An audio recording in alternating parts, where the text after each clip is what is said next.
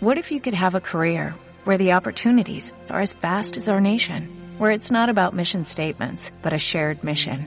At U.S. Customs and Border Protection, we go beyond to protect more than borders, from ship to shore, air to ground, cities to local communities. CBP agents and officers are keeping people safe. Join U.S. Customs and Border Protection and go beyond for something far greater than yourself. Learn more at cbp.gov/careers. Buenas noches, madridistas. Esto es Insolencia Blanca. Hoy tú cuéntale, llegamos destrozando instrumentales. Razo, súbele esta mierda pa' que sientan el voltaje. Yo en libertinaje, al expresarme lo que escribo Entre ritmos deliro con clase como el Pacino. Y dime si no, el instinto nunca se equivoca. Ve y dile a tu novia loba que volvió el que la provoca. Oh, Quieren guerra con estos canes insolentes entre escena. Hemos liberado al crack Estoy tranquilo en el beat Buenas noches, insolente. Noche de Champions. Estamos otra vez en siguiente ronda. Jefa, ¿cómo no íbamos a volver? ¿Cómo no íbamos a volver? Antes, noches así, es, lo nuestro para volver. Sí, pero volvemos con dos cojones, que nos ya, ya avisamos que volvíamos y nos hubiéramos palmado y ya verás qué risa, nos llamaban gafes, porque siempre volvemos en desgracias. No, eh, cogemos nuestros riesgos, eh, tomamos nuestros riesgos, pero bueno, siempre confiamos. Somos como Zidane, arriesgamos, venimos cuando estamos a tope. en nuestra competición. Es, es- como eso, tiramos de pod, de pod atrás y hombre, esto es lo que nos ilusiona. ¿no? Por lo menos para tapar vergüenzas de ligas y demás. Va, esas ya ni nos acordamos. Hoy. Luego ya. Hoy sí, vamos, hoy hay que disfrutar de lo que hemos hecho. Creo Exacto. que- creo que la noche está para disfrutarla. Luego ya, pues, la liga ya pasa a ser- al segundo plano. A ver, ¿quién, quién tenemos hoy? Pues, buena gente, ¿eh? Sí, hoy estamos aquí poquititos recogidinos. Somos cuatro nada más, pero bueno, un gran plantel. Y está con nosotros Alex, Alex Dieguez en Twitter. Bienvenido, Valdanito. Buenas noches, chicos. Qué, qué noche, qué noche feliz, ¿no? Después de esta temporada de, de altibajos y de decepciones del Madrid, a gusto recuperar sensaciones así, ¿no? Noches de las que sentirte orgulloso de- del equipo, de los jugadores, de, de joder, de, de irte a dormir con una sonrisa después de un partido del Madrid, que, que lo hemos vivido poco este año, yo creo. Y luego desde México directamente, nuestro Charlie, Charlie-R-Yamin. Bienvenido, Charlie. Se lo trago. Charlie. Sabes El mute, la conexión el mute. a México Charlie, tarda. El mute. Charlie, Nosotros, los nuestros son Se ha ido, se ha ido con los tacos, pasan. Charlie. Charlie las Charlie. fajitas. Charlie. Charlie, cuate. Bueno, Nada, hijo, que en volverá, México no volverá. quieren saber nada de nosotros. Déjalo jalapeños, Charlie, vuelve. Charlie, siempre quisimos al chicharito, nunca lo, nunca lo criticamos. Yo- somos- no seas de- rencoroso. Somos muy de Hugo Sánchez, tú eso no lo vives. Se cayó, se cayó. Se cayó completamente. No, pues él está aquí. No, dice, él, él pone aquí que nos perdió. ¿Ah, sí? Ah, acá ya, ya, ya, ya estoy acá, ya estoy acá. Ahora.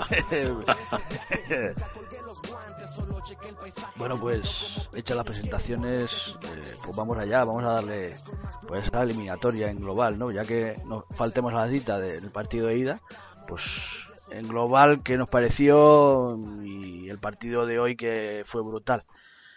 Pues Charlie, empieza tú por tus, tu opinión sobre el partido de hoy y la eliminatoria en general, que- que- cómo viste al Madrid y, en sí al rival, que seguramente a partir de hoy el Paris Saint Germain pasará a ser un equipo de, de medio pelo. O sea, cuando hizo una primera, una primera fase brutal, récord de goles, no perdió un punto en, en su estadio y, y demás. Y ha llegado al Madrid y ha hecho lo que ha hecho. Sí, sí, antes que nada, buenas noches, saludos allá en España, buenas noches, buenas tardes acá en México. Sí, sí, a partir del minuto más o menos 80 del partido de ida empezó a hacer una banda, eh, le cedió la estafeta del mejor equipo de Europa al Chelsea, el cual esperemos, él seguramente va a retener durante las siguientes dos semanas, pero por lo pronto el París ya es una banda. Eh, ironía aparte, me encantó el planteamiento de Zidane, todo lo, to- todo lo que sufrimos en el partido de ida, eh, creo que aquí eh, Zidane, que muchas veces se le acusa de alineador, eh, planteó un partido muy interesante, el 4-4-2 que tan buenos resultados le ha dado, porque incluso aquel partido contra el español, que también es 4-4-2, no, no era con los mismos jugadores. Eh, hizo un esquema muy interesante, muy, muy práctico, muy sencillo en ataque y muy complejo en defensa. Eh, la apuesta que nosotros pensábamos que era de Asensio acompañar a Marcelo para tapar a Alves y a Di María o a Alves y a Mbappé según, según se cambiaron de banda, terminó siendo para hacer 2 a 1 a Alves en campo propio. Rara vez estaban replegados Marcelo y Asensio al mismo tiempo. Un partido valiente de Zidane. No, no fue en ningún momento a, especular o a conservar. O... Fue a atacar, fue a agredir. Fueron dos goles, fueron tres al poste y, una banda izquierda del Madrid entre, que entre Asensio y, Marcelo eh, desatornillaron todo, todo el esquema de, París. A Alves le hicieron dos por uno, dos a uno en ataque todo el partido. Eh, insisto, sorprendiendo Zidane. Kovacic y Casemiro imperiales, imperiales. En el primer tiempo creo que creo que Kovacic fue, fue, fue el mejor de los dos lo amonestan y, contiene un poco las energías para no buscar esa segunda amarilla y ahí Casemiro se emerge como, como el mejor jugador del Madrid del, segundo tiempo y del partido. Y, pues Cristiano es lo suyo, ¿no? Mr. Champions, eh, un gol más, eh, precedió una gran jugada de Asensio que se me retira a Alves ahí en esa, en esa banda izquierda, buen centro de Lucas Vázquez con la izquierda que no es la suya y, a cobrar, ¿no? Un partido redondo del Madrid, ya ahorita hablaremos más a fondo, pero pero el redondo eh, del Madrid y, sale fortalecido, creo, de este partido Zidane, porque se ganó también desde el banquillo. Alex, ¿qué opinión? Esa primera parte antes me comentabas que no te gustó mucho, pero la segunda ya fue brutal. Sí, no, no es que no me gustase la primera parte. Yo he dicho que a mí de, inicio el planteamiento no, me gustaba. Eh, luego le ha salido le ha salido bien a Zidane, pero en la primera parte sí que eh, me parece que se, habían confirmado por momentos un poco las cosas por las que no me gustaba ese planteamiento. Creo que el, doble pivote de, de Cross y, o sea, perdón, de Cross, de Casemiro y Kovacic con, dos jugadores tan verticales como Asensio y Lucas en las bandas, eh, te impedía lo que yo pensé que a lo mejor iba a necesitar el Madrid, que era templar a veces un poco el, partido, ¿no? Desactivar al, al Paris Saint Germain sus acometidas por medio de ser capaces de, de tener el balón y no fiarlo todo a las contras en la primera parte en Madrid eh, no podemos decir que sufrió, pero sí tuvo algunas pérdidas que en ese correcalles que quiso imponer el, Paris Saint Germain nos dio más de un susto. Lo que pasa que conseguimos llegar al, descanso con la portería cero, ¿no? que era seguramente uno de los principales objetivos que tenía que tenía Zidane y que tenía el Madrid. Entonces el plan salió bien. Cuando las cosas salen bien, poco queda que decir, aunque vamos, si, si, volviese a empezar el partido ahora seguiría pensando lo mismo del, del planteamiento. Luego, eh, la segunda parte, bueno, ya la primera parte en Madrid hizo un partido muy serio, muy comprometido. Lucas Vázquez ha hecho un trabajo eh, titánico, eh, no solo por la asistencia de gol que decía Charlie, que es verdad que la con, con la pierna menos buena, que es que ha sido de los partidos en los que te explicas por qué Lucas Vázquez que siempre digo que para mí es el jugador que quizás técnicamente es, más limitado al Madrid. Aún así, fijaos que asistencia de con la izquierda. Hablamos, evidentemente, de un, de un jugador del Real Madrid. Cuando hablamos de jugadores limitados, cabe, cabe ponerlo en contexto siempre, ¿no? Pero, pero sí, insisto, que creo que es el jugador que quizás por talento es el, es el más limitado, por lo menos de la, de la fase ofensiva, pero cuando te hace partidos como estos de entrega, de lucha, de desborde, tal, pues, pues que no le puedes poner un pero. No le puedes poner ni un pero. Y claro, luego te aparece Cristiano, que, sigue empeñado en, dar la razón a los que dice que no aparecen las grandes citas, ¿no? Eh, casi, casi no marca goles cuando, cuando es necesario, cuando comen eliminatorias y, y, momentos clave. Y bueno, pues eh, Casemiro, que yo creo que ha hecho una segunda parte que es para que las enseñen en los en las academias de fútbol. O sea, es, es un recital de lo que debe ser un, un medio centro defensivo. O sea, ha estado en el kit en todas, barriendo en todas, en las ayudas, arriba, abajo, eh, ha conducido bien el balón. A mí, yo siempre digo que cuando a Casemiro a veces se le ve eh, esos nervios con el balón, la distribución de pelota, a veces eh, pérdidas, es por falta de confianza, no es por falta de talento. Casemiro es un jugador que en, Brasil, antes de llegar a, España, era un jugador más ofensivo que defensivo y se va, se va reconvirtiendo, además especialmente después de una lesión que, sufre allí. Y, es un jugador que no tiene maltrato de balón. Evidentemente no va a ser nunca Modric, pero es un jugador que no tiene maltrato de balón ni mal desplazamiento largo. Ha dado varias asistencias de gol a, lo largo de su estancia en el Madrid y, hoy creo que ha tratado bien el balón en la salida, sobre todo, insisto, en la, segunda parte y ha estado absolutamente descomunal.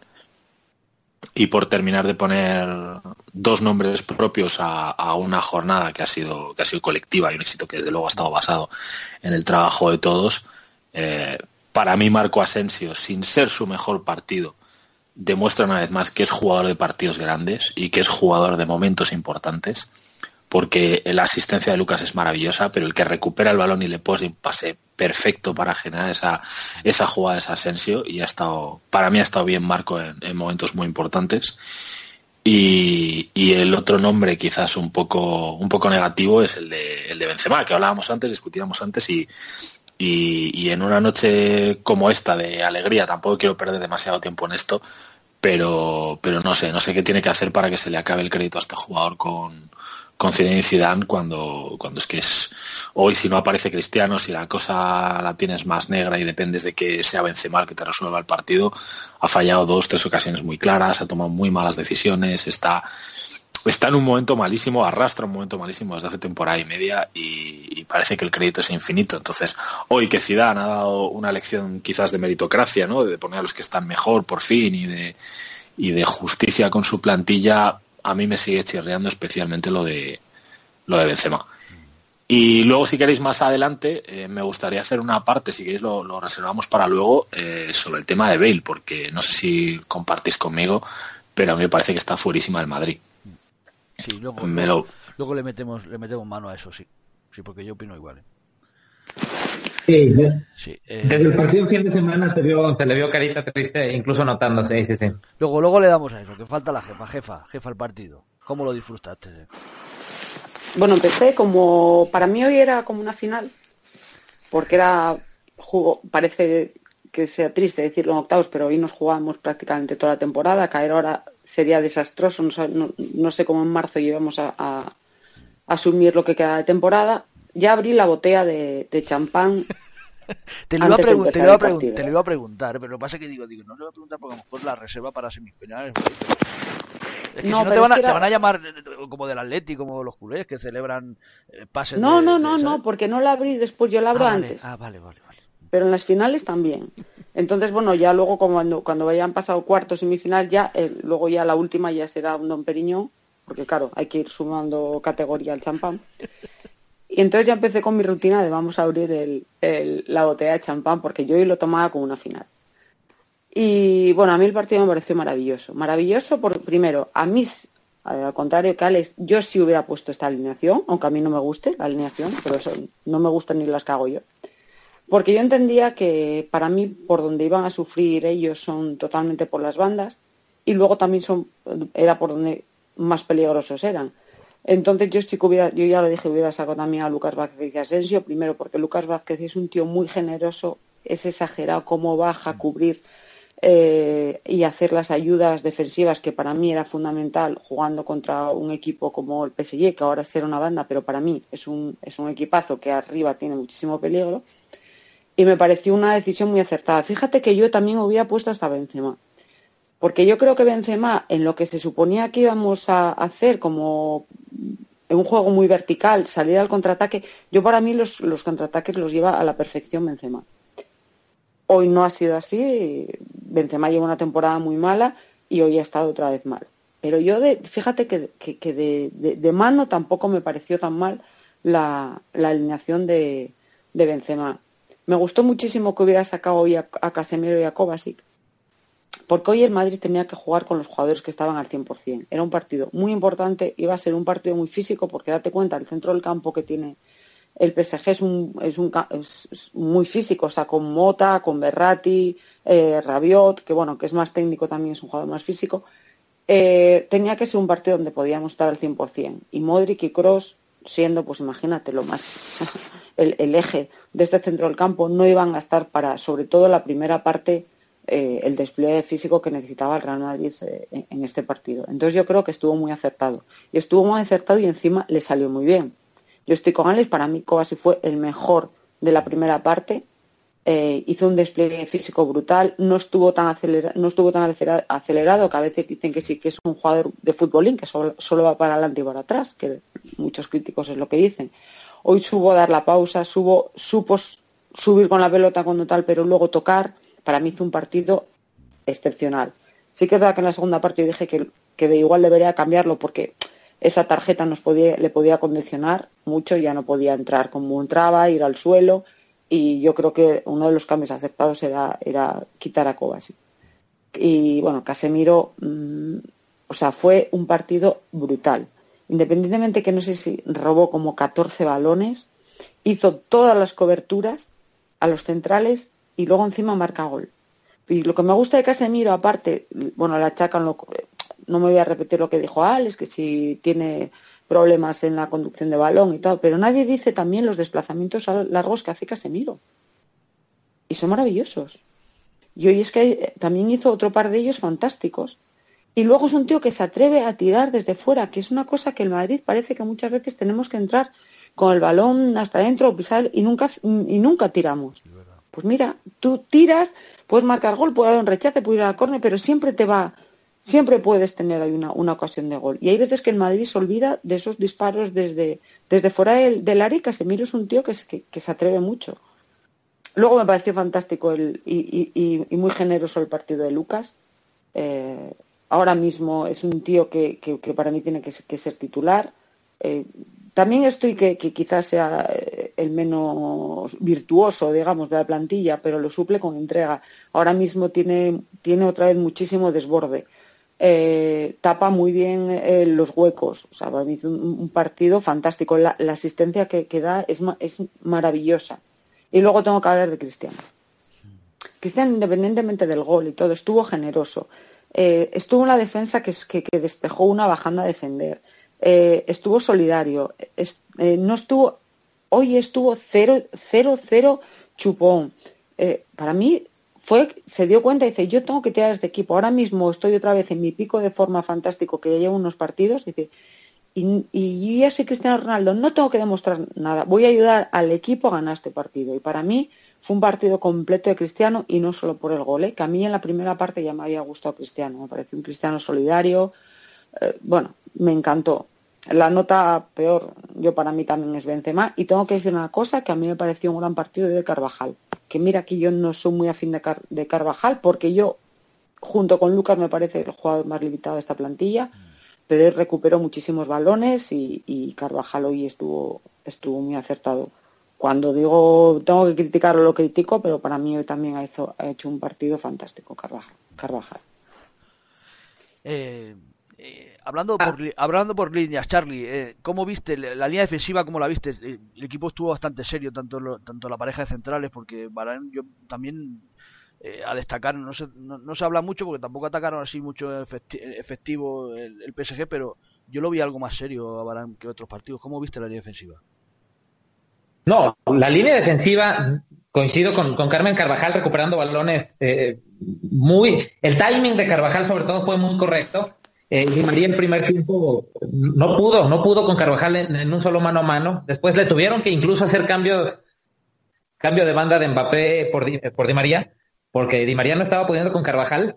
Eh, Marcelo estuvo correcto, pero los dos centrales recobraron el nivel, pues digo, quizás sean las mejores versiones de sí mismos de lo que llevamos de torneo. Eh, en cuanto a los dos centrales, Barán y Sergio Ramos estuvieron los dos imperiales, muy correctos. Eh, sin excesos. Por ahí hubo una en el primer tiempo que les, que les costó trabajo sacar ese balón, ahí estaban tirando globos y globos y globos y nomás no la sacaban del área, pero pecata minuta, ¿no? Yo creo que de, de, 9.5 los dos.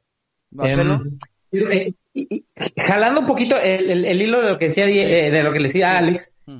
¿te puede gustar o no te puede gustar el planteamiento de Zidane? Y, y eso es completamente válido, pero al menos en este partido sí le vimos un plan de juego un plan de juego que empezaba desde la línea de defensa. O sea, él, paró a Marcelo y paró a Carvajal en la media cancha. Entonces, el 2 a 1 que asumíamos que, iba a ser para cubrirse las espaldas de, los laterales, terminó siendo para ganarle las espaldas a ellos. Y también el plan de juego de Zidane fue muy claro. Fue decir, yo no voy a distribuir, no voy a generar eh, fútbol en mi medio campo, sino Kovacic y, y, Casemiro con el balón la tienen muy fácil, que es abrirla, y el fútbol lo voy a generar de fuera hacia adentro. Y, así hizo daño todo el partido al París. Entonces, ese planteamiento desde la defensa, necesitábamos defensas rápidas, coberturas rápidas, porque siempre estaba latente el París Saint Germain en una recuperación de balón. Creo que por ahí lo mencionó Carmen. Eh, ahí que, que Kovacic y Casemiro queda a lo mejor el eslabón débil en la generación de fútbol, recuperar algún balón Rabiot o Berratti y, y que desdoblaran a la contra rápido. Y siempre estuvo latente ese peligro. Pero pero el plan defensivo de Zidane funcionó de maravilla, el plan ofensivo de Zidane funcionó de maravilla. Hay poco que reclamar. Eh, insisto, no siempre le va a salir, pero se agradece que el equipo se palpe un, un, plan de juego, una idea, un, estudio del rival y decir, así le voy a jugar. Eh, el, el, Madrid de, este, de esta temporada de con se ha caracterizado por no tener ideas, por, por desesperarse, por tirar centros a la olla, por eh, por carecer de sentido, por jugar demasiado fuera de, tiempo, y ahora creo que, se corrigió eso. Y digo, siguiendo con tu pregunta, Joaquín, eh, empezó todo eso desde la línea defensiva. La línea defensiva estuvo en sus funciones perfecta o casi perfecta. Eh, Alex, hablábamos del centrocampo. ¿Se ganó el, partido en el, en el centrocampo? ¿Se empezó ganando el partido en el centrocampo? Sí, probablemente. Además, mira, yo quería hacer una acotación respecto a lo que estaban comentando Carmen y, Charlie y, precisamente referido a eso. Yo cuando decía que no me gustaba el planteamiento de Zidane o el once de Zidane, no era tanto por, digamos, por, por, la alineación de Lucas Vázquez o de Asensio, y ni siquiera por la salida de, de Kovacic junto con, Casemiro. No es por insistir con el tema de Benzema, por, porque no me guste por los rendimientos que lleva este año, es que sencillamente a mí me parecía que en eso que está comentando Charlie, y que antes decía Carmen que Benzema lleva muy bien las contras, yo a Benzema llevo sin verle llevar bien las contras desde el equipo de, de Mourinho o desde el primer año de Ancelotti. O sea, me parece que Benzema, como todos los jugadores, le pesan los años y Benzema, si Cristiano ha perdido velocidad, no me imagino la que ha perdido Benzema. Entonces a mí me parece que Benzema es un jugador que, en su mejor versión, en sus mejores momentos, te genera espacios, sí, tirando diagonales, de, de de fuera del área, arrastrando defensas, pero ya para mí no es ese jugador que era el complemento perfecto de aquel Cristiano y que y que ayudaba también a lanzar las cosas. Me parece que se ha vuelto un jugador mucho más estático y de un fútbol mucho más estático. Eh, entonces, lo que no me pegaba hoy era que si tienes a dos jugadores que son capitales, que son fundamentales, que el centro del campo del Madrid pasa por ellos, como son Cross y Modric, si los tienes lesionados a los dos y no están para jugar, no los lleves. Y si los llevas y están para jugar, me parecía mucho más riesgo no sacarles eh, de inicio, que si le sacas en la segunda parte o te hace falta y se te rompe o recae, pierdes dos cambios, que haber dicho, mira, voy a poner a uno de los dos, voy a poner o bien a Modric o bien a Cross para que me refuerce en el centro del campo, voy a prescindir de un delantero como Benzema, que para el partido que plantea el Madrid velocidad y bandas no te hace falta, y tienes a Cristiano en, posición más adelantada con, con Lucas y con, y con Asensio en las bandas, y quizás parecía un planteamiento más, más sólido, ¿no? Más, más para ese Madrid, que al final ha salido como ha salido y nos ha salido perfecto porque hemos ganado. Yo creo que la primera parte del Madrid no, el plan ofensivo no ha funcionado tanto porque no, no recuerdo en la primera parte ocasiones realmente muy, muy claras, salvo esa que falla, salvo esa precisamente que falla Benzema. Y, y el plan del Madrid, evidentemente, a mí me parecía que pasaba por llegar al descanso en el, en el 0-0. Le ha salido bien, el centro del campo del Madrid ha respondido bastante mejor de lo que yo me esperaba al principio, porque yo temía precisamente lo que decía antes, esa, clase de pérdidas en un centro del campo en el que si tienes a, las bandas muy pegadas y muy destinadas a dar esa velocidad y esa amplitud del campo, que sí me parecía una muy buena idea, ceder la salida del balón a través de las conducciones de Kovacic me parecía un tanto arriesgado un tanto arriesgado en un partido de, tanta envergadura, de tanta responsabilidad, en el que te pueden temblar las piernas y en el que a veces necesitas ese grado de oficio que en el centro del campo del Madrid los que mejor lo representan son precisamente Modric y Modric y Cross. Eh, pero oye, al final el planteamiento ha salido, ha salido bien, no hay nada que discutirle y lo que sí concuerdo totalmente con Charlie es que se agradece que Zidane eh, deje los planteamientos prefabricados en Valdebebas y se equivoque o no se equivoque, porque yo puedo decir que no me gusta un planteamiento, pero es el de Zidane y es el entrenador, es el que manda y si le sale bien se le reconoce y si le sale mal igual pues le criticamos como hacemos siempre. Pero eh, me gusta más un Zidane valiente, un Zidane que premia a los jugadores que él entiende que están mejor, un Zidane que apuesta por un plan de juego mm, más o menos arriesgado, pero que él lo ve, al Zidane entregado a las vacas sagradas, a la plantilla, al tengo que poner a estos porque son los que me ganaron en el pasado o porque son los que los que mandan el vestuario. Entonces, en ese sentido, me, ha gustado el, el Zidane de hoy, me ha parecido, insisto, eh, que ha estado en, entrenador, que se dice, y, valiente. O sea que me, ha gustado el, planteamiento de Zidane, no, pero sí la, la valentía y que sea capaz de, de, en un partido en el que te juegas tanto como te jugabas hoy, pues oye, ir con sus ideas hasta el final. Jefa, te pregunto por la delantera y me puedes contestar por otra cosa, porque aquí estos dos le pregunto por las líneas y ellos contestan lo que quieren. O sea, ellos van a completamente, o sea, que yo no voy a preguntar nada. Pero, si, pero si te hablo del centro del campo, te, te he dicho lo que a mí me parecía el centro del campo y lo que yo hubiera hecho. Si no pasa nada, si no, si no pasa, si no te estoy requiriendo nada, si es que esto es así, si esto funciona así. Pero, pero si, si, no pasa nada, mira, a, Charlie le pregunté y decía, yo a colación con, con Carmen, no sé qué, tú, con lo que Charlie no pasa nada, si, jefa, tú a, lo que quieras, como si me quieras hablar otra vez de champán. Bueno, a mí de Zidane me gusta hasta la calva, ya partiendo de ahí. Entonces ya te digo, bueno, partiendo que me haya gustado la delantera, bueno, verdaderamente delantera solo tenemos una cristiana, porque Benzema ni está ni, ni se le espera, tío. Además es que hoy, hoy, hoy me ha hasta desubicado, tío, porque estuvo hasta egoísta, cosa que, que, no suele pasar con, con Karim, eh, muy fallón, perdió mucho balón, bueno, un desastre. O sea, si nos quedamos con la delantera es una parte desastrosa y una parte fantástica. O sea, yo lo que veo es que Cristiano ha vuelto y eso es la mejor noticia para, para el Real Madrid. Sin duda es un tío que no exactamente no le salen las cifras, pero que, lleva 12 goles, ¿sabéis? En Champions o algo así. Ha marcado en todos los partidos, o sea, en todos los partidos. Sí, debe dar 12 en 8 partidos o algo así. O sea, es una auténtica bestia de, de la Champions y, me ha encantado. Yo creo que con, con Cristiano así ya, bueno, la llega ya nada, absolutamente nada, pero sí que podemos pensar otra vez en, grandes cosas en, esta Champions, tío. Fíjate que yo hasta hoy hubiera, bueno, igual que sabía que iba a poner a Benzema y tampoco me disgustaba poner a Benzema, yo fíjate, cuando me pidieron la, alineación era muy parecida y os vais a descojonar de la risa a quien dije que pondría yo en vez de Benzema. No os lo podéis ni imaginar. Pues a Isco, a quien si no.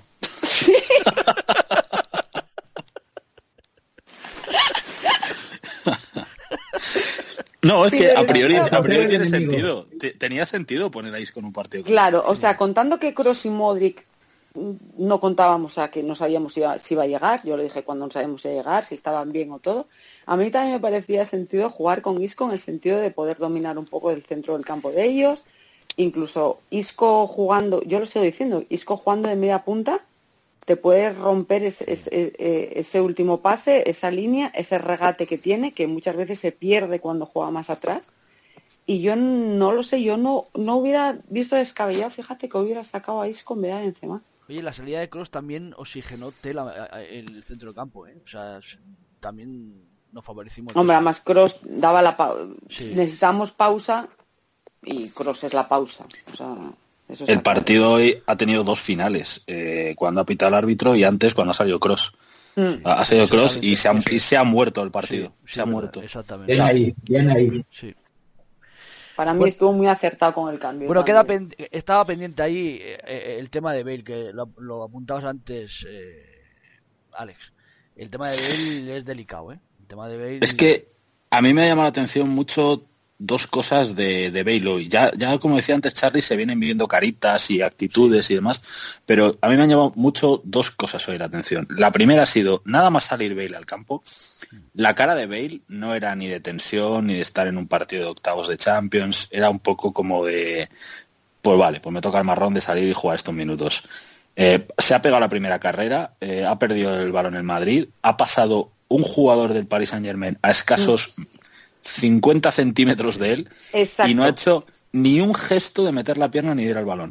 Pero es que lo más grave ha sido que han adelantado el balón, lo ha retrasado otra vez en la jugada del Paris Saint Germain, ha vuelto a pasar el jugador a su lado y ha vuelto a hacer exactamente lo mismo. Se ha puesto a trotar, así como, como desganado, en recuperar posición defensiva, pero cuando el jugador ya le había pasado dos veces a su lado y no ha hecho ni, ni intención de ir, a, de ir a por el balón. Y el segundo detalle que me llama mucho la atención ha sido cuando le han preguntado en, en rueda de prensa, perdón, en rueda de prensa no, en, el, en, el, en la conversación esta que hace con la chica esta de, de Antena 3, con, con Susana Wash, le ha preguntado por, por Bale, que había sido suplente, ha dicho, bueno, que muy bien todo el equipo, que claro, que Bale, que, que ha sido suplente en la vuelta, que si estaba enfadado. Y la gestualidad de Zidane, que a veces eso es muy expresivo, ha sido poco menos como de ni lo sé ni me importa si Bale está enfadado. O sea, le ha cambiado el tono, le ha cambiado la cara a Zidane cuando ha tenido que hablar de, de Bale, se le nota a Zidane desencantado con, con Bale. Y, y, a Bale se le nota lo que digo, para mí está fuerísima, tiene la cabeza ya fuera del Madrid y, y vamos, me da la sensación de que de que estamos viendo lo, los últimos meses de, del Gales en el, en el Real Madrid. Charlie. Fíjate que yo, ah, vale. un momento, sí. fíjate que yo pensé que, que, Bale iba a salir con otra actitud. Sí, yo digo como diciendo, bueno, ahora voy a destrozar a este equipo que está con 10. Estaba el partido para él, ¿eh? Que estaba el partido para él sí. y como diciendo, pues ahora voy a reivindicar lo que yo doy. Es que el otro día en, en Liga tuvo un par de, de, O sea, a mí me gustó el partido de Liga el otro día de, de Garde, no este último, el anterior.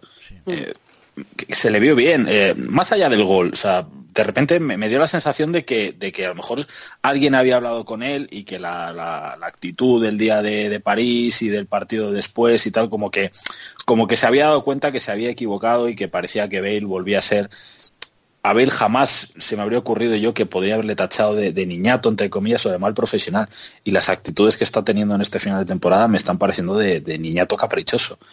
Y, y, insisto, jamás en la vida yo podría haberle criticado lo que sea a Bale, pero, pero nunca habría dudado de su, de su profesional porque me ha parecido modélico en todo, en las declaraciones, en sus comportamientos, en, en absolutamente todo. Y me está decepcionando mucho en esta recta final de, de temporada el, el, cómo se está tomando todo, todo esto. Charlie.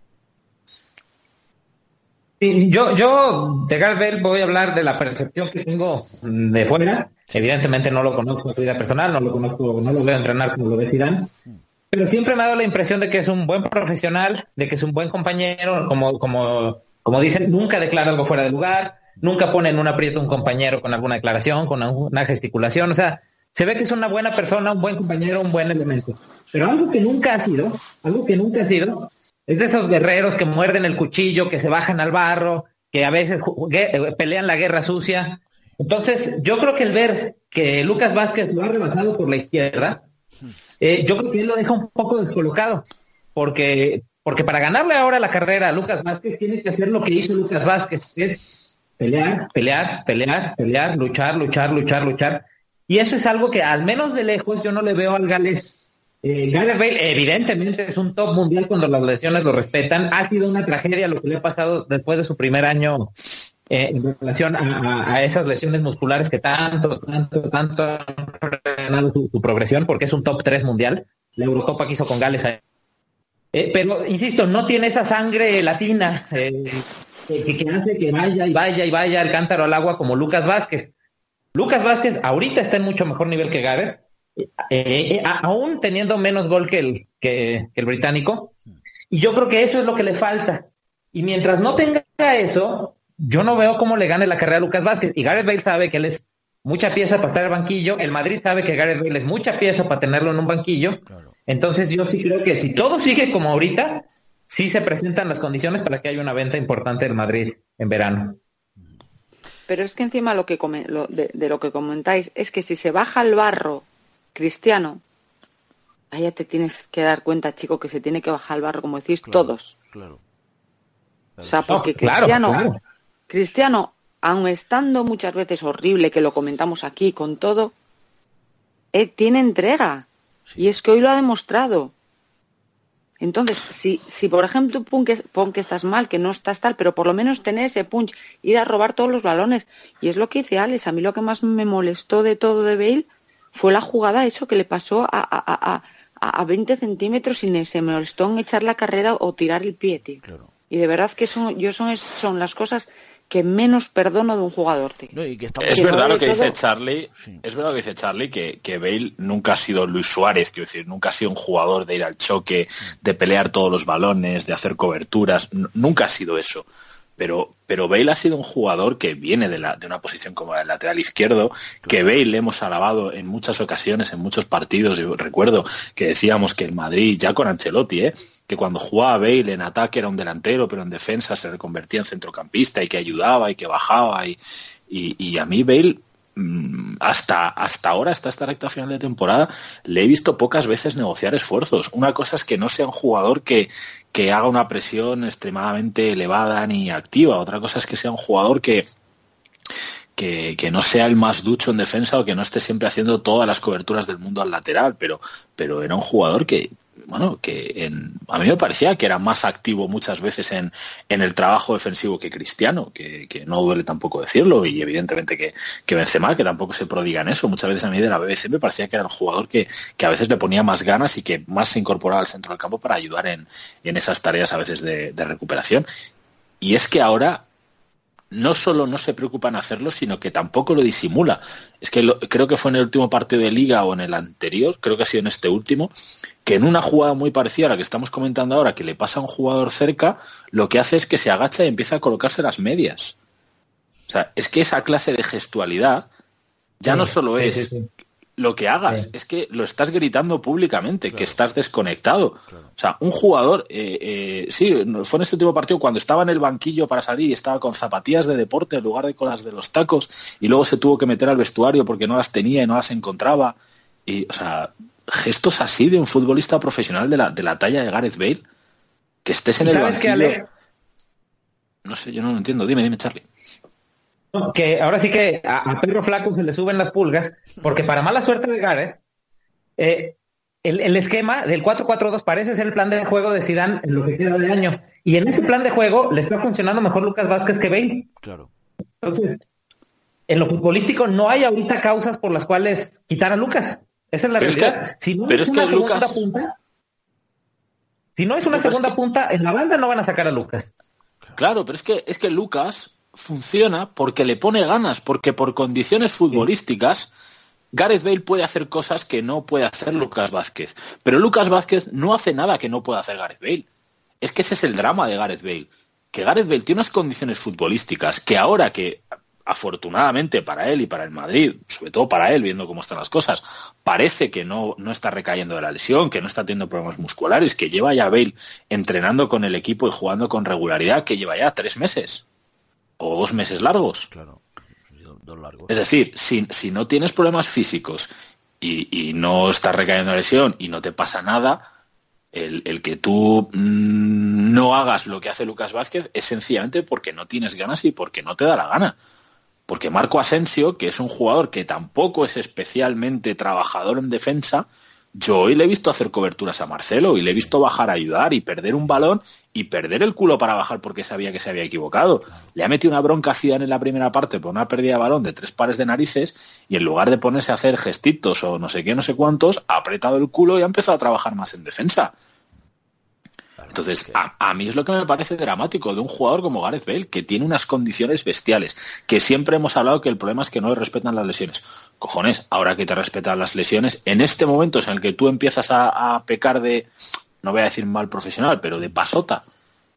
Es que da, da mucha rabia el tema pero con es Bale. que, Alex, y aún si, si es un jugador de los que se reservan, pero luego en ataque ves que se va, se va en carrera, es que es que tampoco es que tampoco ni esa, es que es que no es que tampoco le sale tampoco esas cabalgadas de antes, es que tampoco te creas que está completamente explosivo y que se está yendo de su marcaje así como como él quiere, es que no sé, va, va muy justo y lleva ya como tú dices, lleva ya dos meses y pico, se supone que bien pero no sé y es que encima Gareth Bale es, es de los jugadores que menos le podría reprochar nada a Zidane porque la fe de Zidane hasta hace un mes sí. ha sido absoluta en Gareth Bale. Es que ha vuelto de lesión y le ha faltado tiempo para ponerle. Y ha hecho partidos de mierda después de mucho tiempo recuperado de la, de la no esta última lesión, de la anterior.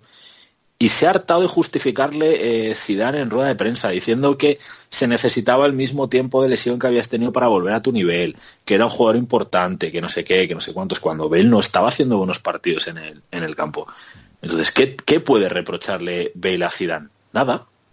Absolutamente nada. Es que no hay un, comentarios más injustos que que tenga que leer que decir. O sea, tengo que leer en Twitter a gente decir que Zidane se, se, se, ha cargado a Bale. Zidane. O sea, es que ya es... Eh, eh, de verdad que me pone mala. Lo que dice Alex, por favor. Pero si más fe que, que ha tenido Zidane en Bale no la ha tenido nadie. Pero Carmen, ese es el drama de, ni siquiera sé si de la afición del Madrid de Twitter o de parte de la afición del Madrid que está en Twitter. Eh, el, de aficionados que son más de jugadores que, de, que del club, porque a mí sabéis todos que yo me parece que Isco es un futbolista maravilloso, que me encanta, que adoro Isco, y cuando Zidane ha sentado a Isco porque Isco no ha estado bien, pues lo he dicho y no pasa nada. Isco se ganó la titular el año pasado, Isco se ha ganado ser suplente este año con su rendimiento, con nada más. Claro con nada más que su rendimiento, para lo bueno y para lo malo. Entonces, ¿qué, cojones tiene que decir nadie ahora que, que Zidane se ha cargado a Bale? Mira, a, Zidane le podría reprochar algo, entre comillas, a lo mejor a Asensio. A mí sí me parece que Zidane pudo llegar a ser injusto con Asensio en una fase de la temporada. Y lo fue precisamente por recuperar a Bale, que estaba volviendo. Eso es. Porque Asensio lo empieza a sacar de la posición donde brilla a principio de temporada para darle a Bale su espacio y Asensio acaba perdiendo el lugar en el 11 porque vuelven Benzema y Bale y vuelve Cristiano a lesión y cuando vuelve a estar la BBC al principio de temporada y vuelven a empezar a estar disponibles los tres o dos de tres, el que pierde su sitio es, es Asensio. Y mira que yo sabéis, sabéis lo de lo, lo, fan de Bale que siempre fui, vamos. O sea, aquí están los posts para decirlo, pero estoy como Alex, cuando no me gusta, no me gusta. Y ahora mismo Bale no está para jugar en el Real Madrid. Ahora mismo no está porque lo que habláis, hay jugadores que le están adelantando y están poniendo muchísimo más empeño en, demostrar a Zidane que tienen hueco en este en este once, porque las titularidades se ganan, ¿eh? Pero además es, lo que os decía antes del segundo detalle, ¿eh? el, ver a Zidane, que insisto que siempre le ha defendido a capa y espada en rueda de prensa, hablar con esa indiferencia, entre comillas, de, de, Bale. Y no es la primera vez, porque hace dos o tres partidos le preguntaron también por Bale y contestó algo así como, sí, bueno, bien, ha hecho su partido, como diciendo, ha estado al margen de, de todo y ha salido y ha hecho sus cosas, ha hecho su partido. Eh, yo creo que ahí no sé, no sé si ha pasado algo, quiero decir, porque evidentemente esto son todo hipótesis, es hablar por hablar, pero que, que Zidane está desencantado con Bale, a mí me da la sensación de que, de que es algo evidente. Pero Zidane y muchos, ya no es solo Zidane, y muchos estamos desencantados con Bale.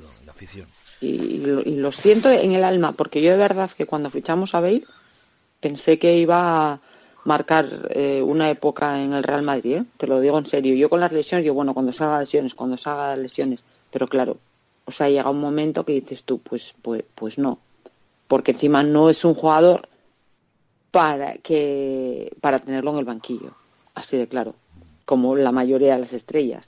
O sea, son jugadores que rinden jugando. Y, y él no, es un jugador para, para, para estar en el banquillo. Y es así de triste, así de duro, porque a mí me duele muchísimo que Bale no haya eh, dado todo lo que podía dar Bale en este equipo, que ha tenido mm, partidos fantásticos, por supuesto, porque es que tiene la calidad para ello por supuesto que ha dado.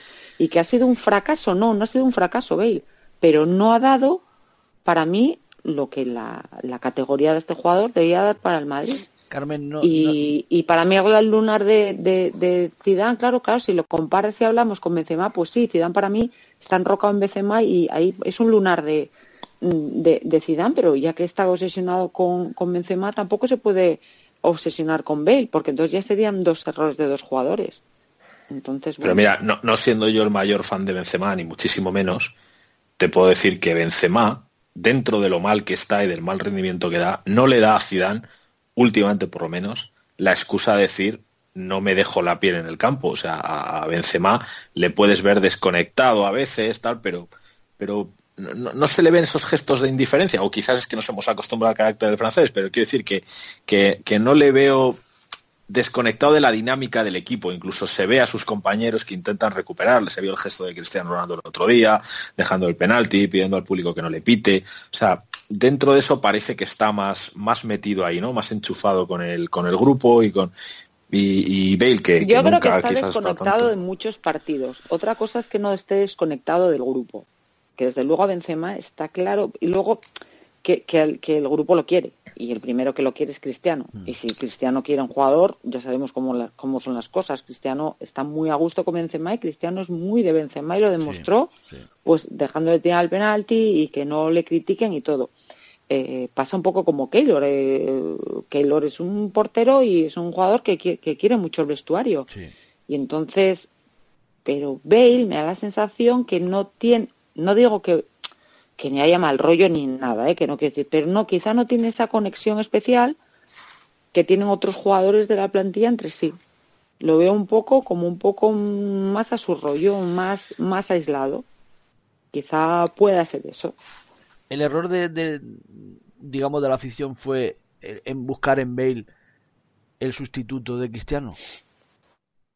Pregunto. Pero yo, no creo en que la afición. sí. Yo no error- creo el mío sí se- particularmente. Sí. No sé, cada uno hablamos por lo que vemos, claro, yo es que por edad tampoco estaba llamado a ser el, sucesor, por decirlo de alguna manera, porque no, no es muchísimo más joven que Cristiano, o sea, es más joven, pero, pero Bale, claro, para cuando se retirase Cristiano, que estamos hablando de que en el peor de los casos hubiese podido ser, vamos a poner que ahora, la temporada que viene, 33-34, Bale que tiene 28 para 29, tiene. En el, en el fútbol de hoy en día, si, tienes, que ser el sucesor, llegada ya a esta edad, poco tiempo de sucesor vas a tener. Pero, sí que se esperaba que hubiese sido un jugador, pues como es Luis Suárez en el, en el Barcelona o como lo era Neymar, ¿no? Más capaz de tirar del equipo eh, sin, sin tener que esperar a que no esté a que no esté el otro. Luis Suárez evidentemente no tiene la dimensión ni el peso que tiene Messi, pero Luis Suárez le ha salvado muchos partidos al Barcelona estando Messi en el campo. Y, y bueno, yo creo que cuando Bale... hablo, perdona Alex, yo creo tal, cuando hablo de sucesor, quiero decir que cuando Cristiano no esté eso refiero. o, sí. o no tal, Sí, no tira- sé- tirar a él del carro y tener a Bale como, ¿sabes? El que mandara un poco y, y- y- y diera lo que lo, lo- lo que da Cristiano, que sea, digamos, el líder de ese equipo. Yo es que a Bale No. siempre lo vi, lo vi más como el, el- por eso digo que quizás como el, el complemento, la réplica de Cristiano en, la otra banda, el intento del Madrid de tener dos figuras similares, aunque, aunque evidentemente la dimensión de Cristiano no, no la alcanza Bale, eso yo ya lo tenía claro desde el momento que yo el Gales, pero por la sencilla razón de que creo que será difícil que en nuestra vida veamos un jugador con la camiseta del Madrid que alcance la dimensión que ha tenido Cristiano Ronaldo y la empezaremos a valorar el día que ya no esté.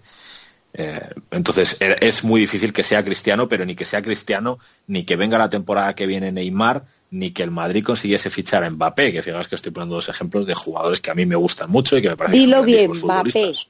Mbappé, No, me niego, me niego. Es que, es que es mentira, es que la, la M es muda, pero se pronuncia ligeramente, o sea, no es Mbappé. Por mucho que Esteba y el otro flipado de, de Antena 3 hayan querido re- corregirlo en mitad de la transmisión porque había un cachondeo en Twitter que hay nomás. No, no, es que la M es muda y no se pronuncia. Y, y me he ido a YouTube y he buscado un partido narrado por los franceses y hay que explicarles a los franceses eso también, porque, porque no dicen Mbappé.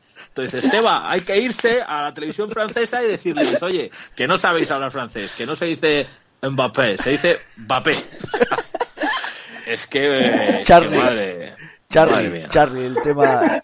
Charlie, lo que preguntaba antes, si, si busquemos parte de la afición, ese sucesor a Cristiano en, en el galés. Y no lo encontramos, de momento. Sí, no, eh, eh, aquí hay dos variables, ¿no? Una que era lo que podía dar un equipo con Cristiano en una banda y con Bale en la otra. Eh, quizás eso fue lo que nos arrebataron un poquito cuando Robin se fue del Madrid llegando Cristiano y nos quedamos con ganas de ver esas dos bandas en el Madrid, apenas ahí en el 2009 con, con Pellegrini. Eh, y, y Bale te ofrecía eso, un equipo con dos puntas que cualquiera de esas dos eh, te podía hacer 20 goles al año o más en el caso de Cristiano. Y, y- la otra variable que era, sí, e- en una hipotética baja de juego, en una hipotética curva descendiente de Cristiano Ronaldo, pues ahí tenías ya en cartera, ya, ya fichado a, otro jugador mediático y- y que respondía aparte en el campo. Pero las lesiones han frenado a Gareth Bale mucho y dos, Cristiano no ha bajado su rendimiento goleador. Este año que sí empezó el torneo no tan bien y el pasado que también se administró, pues en el pasado cerró como cerró, ¿no? Como una moto en Champions eh, y ganando liga y ahora está retomando esa curva para arriba. O sea, y si uno ve el número total de goles de Cristiano año a año, pues siempre, siempre cumple con su cuota mínima, ¿no? De, de, goles. Entonces, tampoco se ha dado eso, que es el, la baja de juego o ya la curva definitiva descendiente de Cristiano Ronaldo. Entonces, con esas dos variables, que las lesiones de Bale no lo han dejado y que Cristiano baja de juego, creo que ya podemos olvidarnos de, de Gareth Bale como sucesor de, Cristiano. Y esa estafeta pues, podría pasar a otro fichaje mediático como un Mbappé o un Neymar o al mismo Asensio. Pero definitivamente Bale no, no, no. Yo creo que ya nadie, ni, ni Florentino mismo lo, lo, asume como, como el sucesor de Cristiano. Tanto en goles, en, en, peso específico en el equipo o, en volumen mediático, ¿no?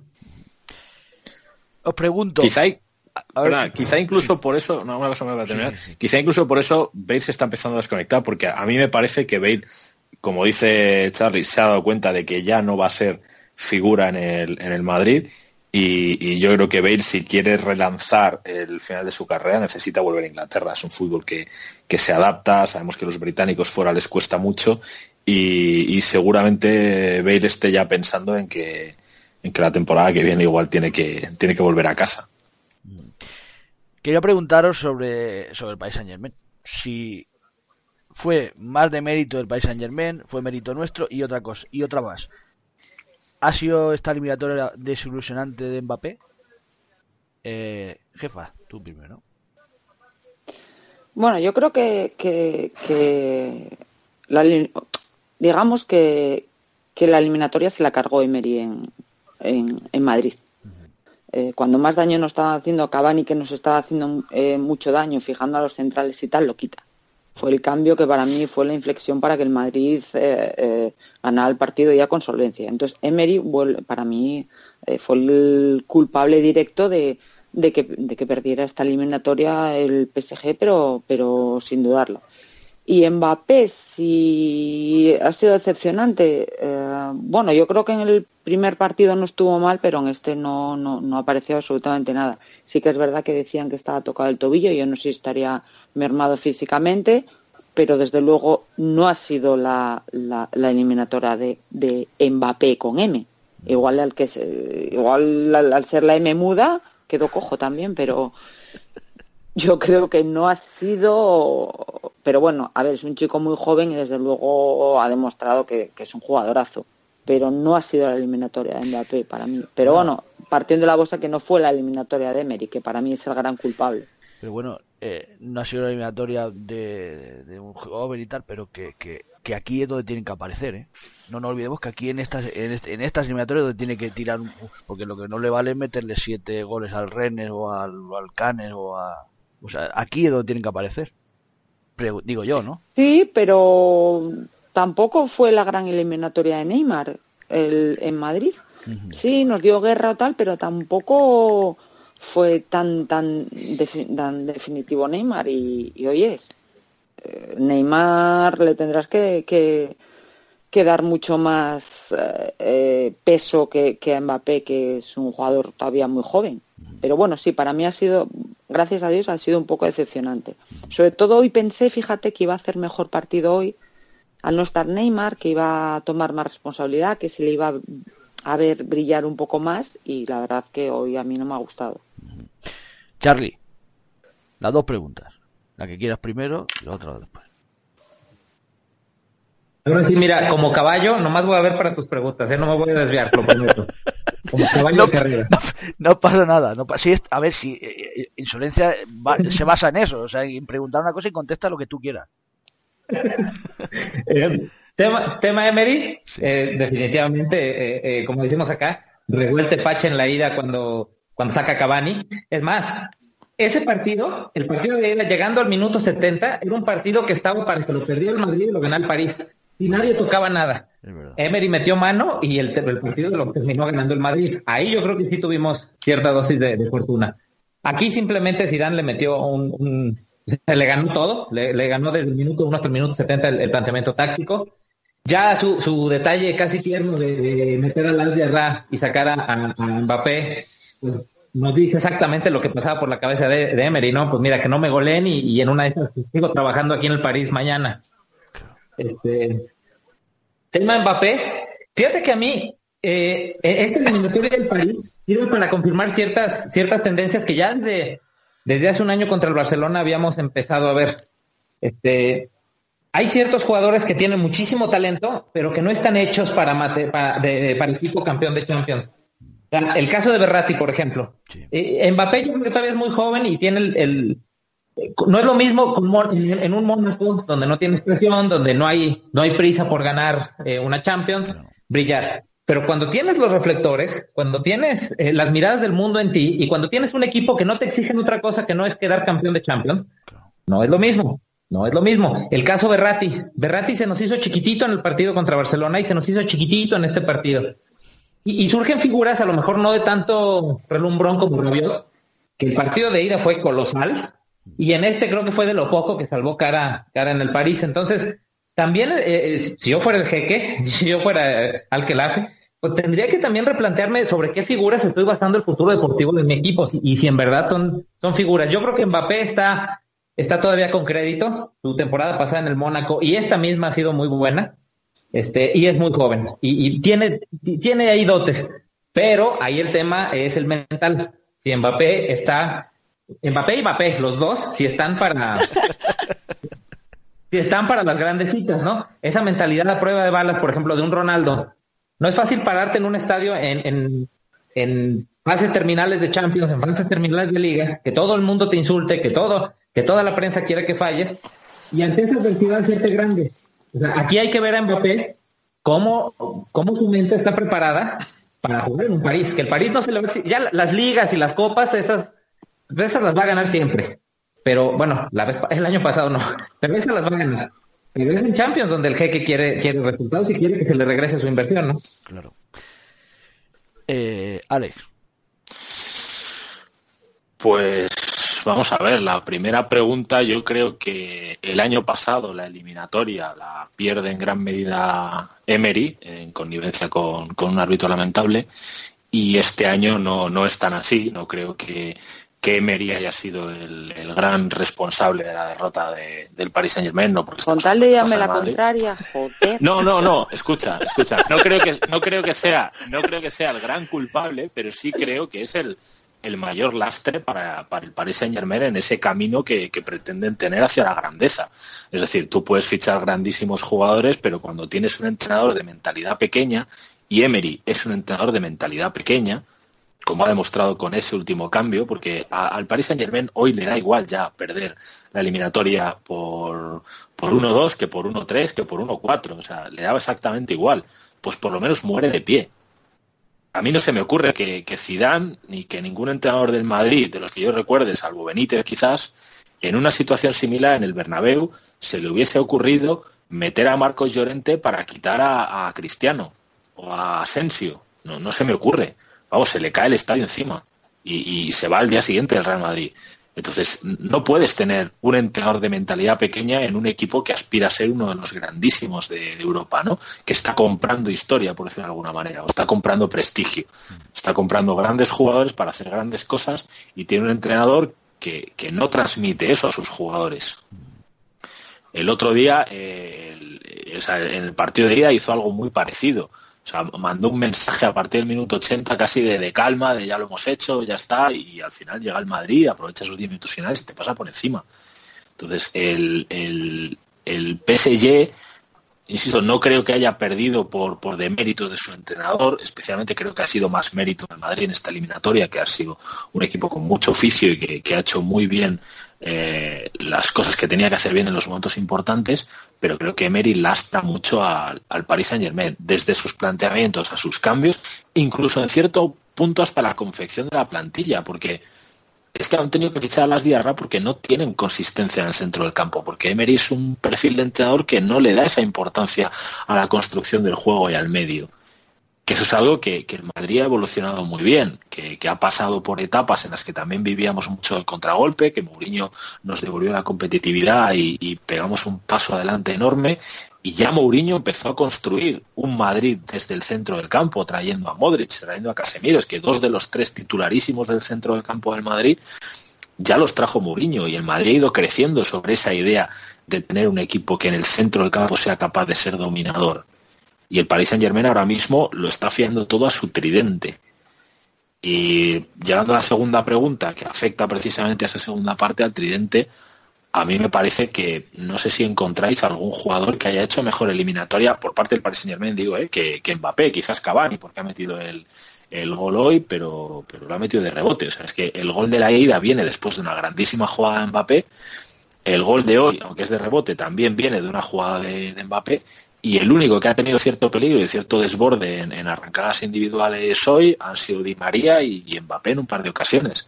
Lo que pasa es que a mí me parece que uno de los grandes perjudicados de esta manera de jugar es Mbappé porque no tiene la, cercanía al gol que tenía en Mónaco, donde como dice Charlie, pues también había menos presión y demás, pero el Mónaco era un equipo que el año pasado jugaba mejor al fútbol que este Paris Saint Germain, ¿eh? y que tenía jugadores para jugar mejor al fútbol que este Paris Saint Germain. El Mónaco el año pasado, el, fútbol tiene una memoria muy corta, pero, pero deslumbró, hizo grandes partidos el Mónaco el año pasado. Hizo grandes partidos de juego, hizo grandes partidos de Mbappé. Mbappé es el, que es capaz de marcar en jugada a una Juventus de Turín que venía de, toda la Champions sin encajar un, sin encajar un gol prácticamente. La misma Juve a la que un señor que se llama Messi, que no creo que nadie podamos poner en duda, fue incapaz de hacer un gol en 180 minutos. Entonces, me parece un poco injusto en un chico de 18 años ponerle, o 19, ponerle en tela de juicio por una eliminatoria en la que no ha marcado gol, pero tampoco creo que haya sido un desastre es un, es un chico que tiene que crecer mucho, que tiene unas condiciones para mí descomunales, que, lleva unos números para su edad en, en Copa Europa de, locura. Sea, lo, comparan ya no solo por sensaciones, ¿eh? por números. Es que está comparado con, con, números de Ronaldo Nazario, de Cristiano Ronaldo, de, Neymar, de, Messi, de lo que han sido los, los últimos grandes jugadores eh, los últimos big things que dicen, eh, este chico está a su altura en, en, cuanto a números y todavía le queda por demostrar, le queda por desarrollarse, pero yo recuerdo que hace no tanto, este mismo verano, sin ir más lejos, uno de los argumentos que se decía de la, para argumentar la no necesidad de fichar a Mbappé era que tenemos a Marco Asensio y se les ponía al mismo nivel. Bueno, Asensio esta temporada no está teniendo el peso ni la relevancia que está teniendo que está teniendo Mbappé. A mí me parece que es un, jugador descomunal, me parece que tiene unas, unas, condiciones bestiales. No me parece que esta eliminatoria le deje en mal lugar, porque no creo que le haya podido la presión. No creo que se haya escondido. Eso es lo que a mí me hubiese decepcionado de Mbappé, que en esta eliminatoria se hubiese escondido, que le hubiese dado miedo, que no hubiese intentado desbordar, que hubiese dejado de ser él. Y bueno, no ha tenido fortuna de, de cara a gol, afortunadamente para nosotros. Pero, pero vamos, a mí este chico me parece que está llamado a ser el, el gran sucesor de ese duelo Cristiano-Messi. Ahora es cuando Alex quita el calzoncillo porque lo tiene empapado.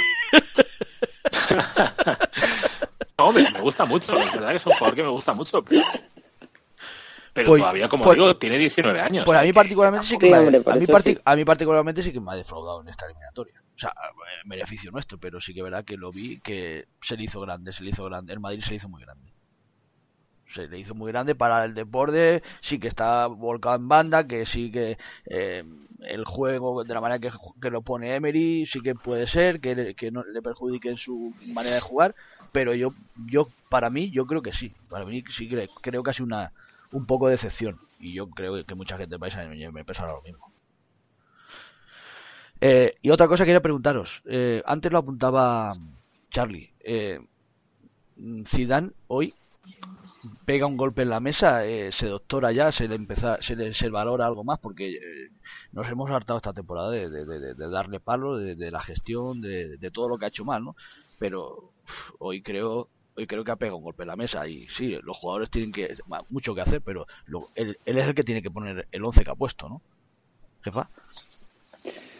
Pues mira, eh, yo tampoco, sabes, que no le he dado palos excesivos a, a, Zidane. Creo mm. que con Zidane ha tenido errores, por supuesto, mm. como los han tenido los jugadores, como para mí los ha tenido la directiva en la planificación de la, de la plantilla. Claro que ha tenido errores, pero creo que se ha sido muy injusto con, con Zidane eh, esta temporada, tío.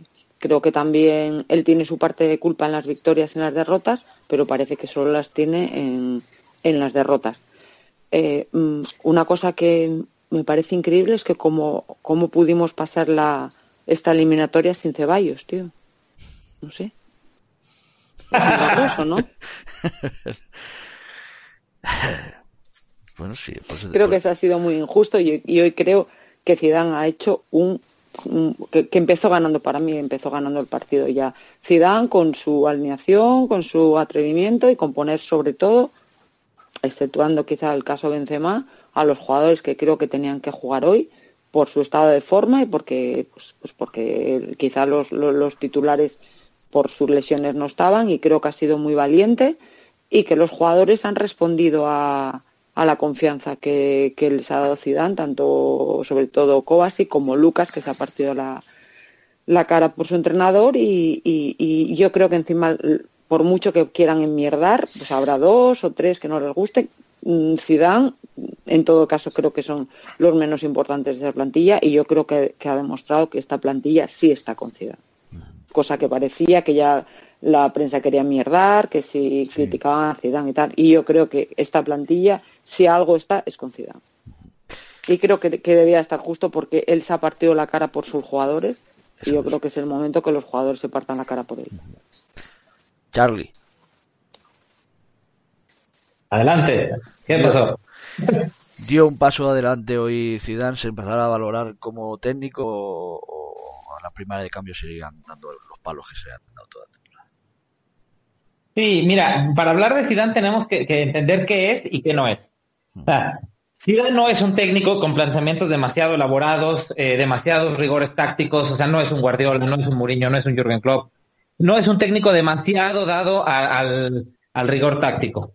Pero eso le permite que, como el año pasado, jugador que entrara, jugador que se adaptara rápido a un sistema relativamente sencillo. Eso no quiere decir que no planee partidos, y no quiere decir que no es un buen entrenador.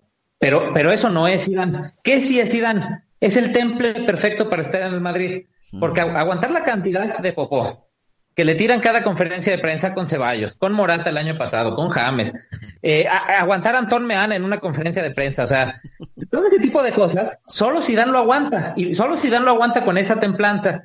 A mí me da risa cuando a veces eh, ya dicen, por ejemplo, Lowe, eh, Joachim Lowe de Alemania como sustituto de Zidane en el Madrid. Digo, Joachim Lowe viene de estar en el banquillo más estable de la historia del fútbol. Ha habido 10 técnicos en toda la historia de Alemania. A, al tercer, a la tercera semana en el banquillo más explosivo del mundo, que es el del Madrid, Joachim Lowe agarra sus maletas y se va. Entonces, ¿qué si es Zidane?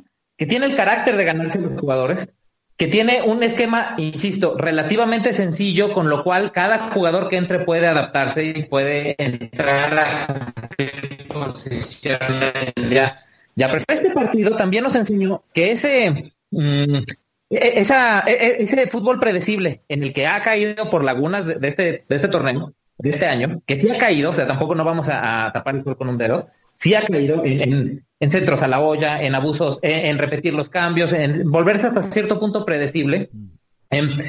este partido, insisto, alborotó el gallinero.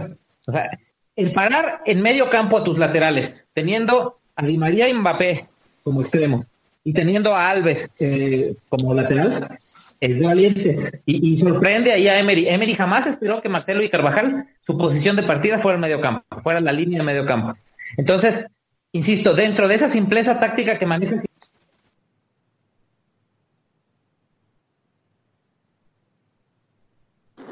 Charlie.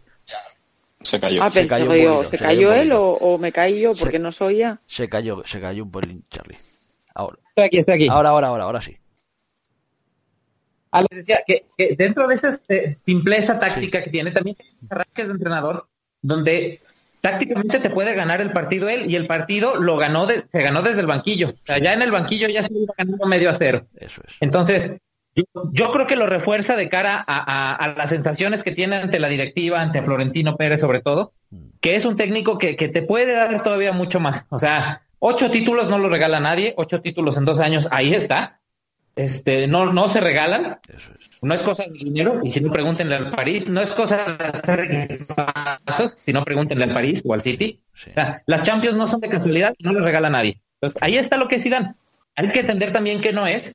Y, yo creo que si sumas lo que no es y lo que sí es, te dice que es lo que sí es, lo ser el entrenador ideal para el Madrid. Ideal.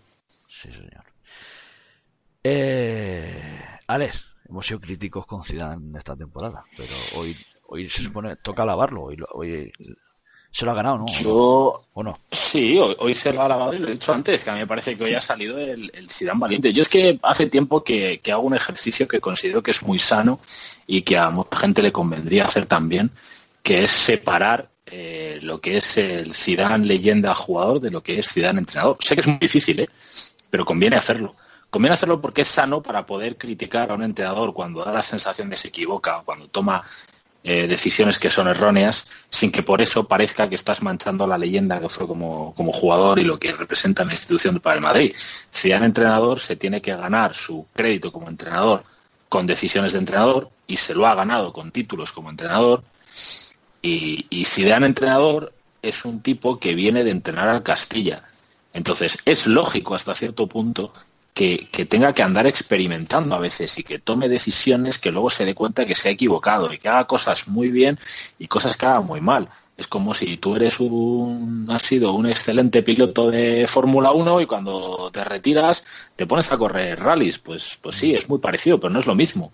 Y tendrás que aprender y tendrás que adaptarte y tendrás que hacer cosas. Y, y Zidane, que, que llegó al Madrid imponiendo mucha sensatez, mucha cordura con los jugadores, mucha cercanía, pero también sus ideas y también su meritocracia y fue capaz de coger a Casemiro y hacer lo que no había hecho Benítez, que era darle partidos importantes y confiar en él y meterle de manera indefinida y que apostó por Isco y por James y cuando se dio cuenta que eso no le funcionaba no le tembló el pulso en, sentar a un jugador que había costado 80 millones de euros de, entonces al Madrid que ya era creo que el, segundo o el tercer fichaje más caro de, la historia del Madrid.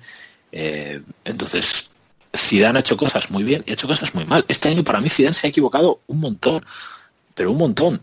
Eh, Carmen frivolizaba con el tema de Ceballos. A mí me parece que Zidane tiene un debe enorme en la gestión de, Ceballos, tiene un debe enorme en la gestión de la, de la famosa segunda unidad durante, durante este año, que ha insistido en un plan con determinados jugadores que no estaban bien y que nos ha costado la liga porque se habla mucho de que en la Copa nos echan con los suplentes, y es verdad, pero la Liga, la que de repente se plantan a 18 o 20 puntos del líder, son los que ahora están jugando y ganando en, en, Copa Europa, o sea, son los del año pasado, son los el 11 titularísimo.